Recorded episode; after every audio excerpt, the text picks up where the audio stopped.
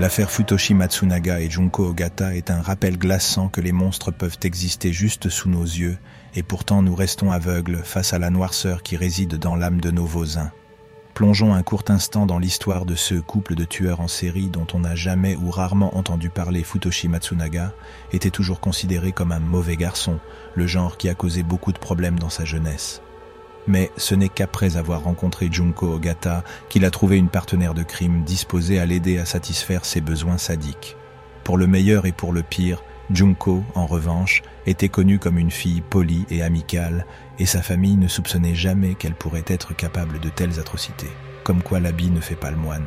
En utilisant son talent de manipulateur, Futoshi a réussi à transformer Junko en une complice docile. Ensemble, ils trouvèrent des personnes vulnérables et les abusaient émotionnellement et physiquement. La liste de leurs victimes comprenait six membres de la propre famille de Junko, que Futoshi avait forcé à vivre avec lui après les avoir brisés mentalement. Il utilisait des chocs électriques, la privation de sommeil, la dévalorisation, la violence, la privation de nourriture et l'abus sexuel pour contrôler ses victimes. Un charmant personnage en quelque sorte. Mais ce qui est peut-être le plus troublant dans cette affaire, c'est que Futoshi n'a jamais tué physiquement aucune de ses victimes. Il était le cerveau derrière les meurtres, mais il forçait ses victimes à commettre les actes réels, y compris tuer leurs propres membres de leur famille.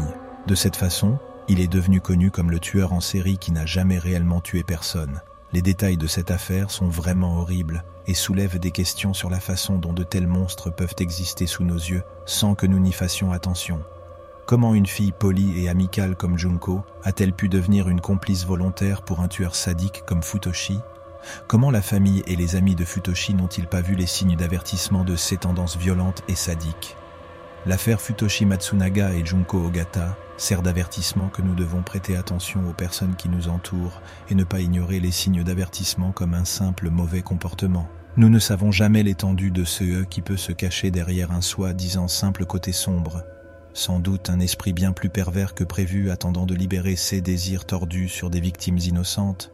On n'est jamais certain de la bonté de son voisin, c'est bien cela le souci.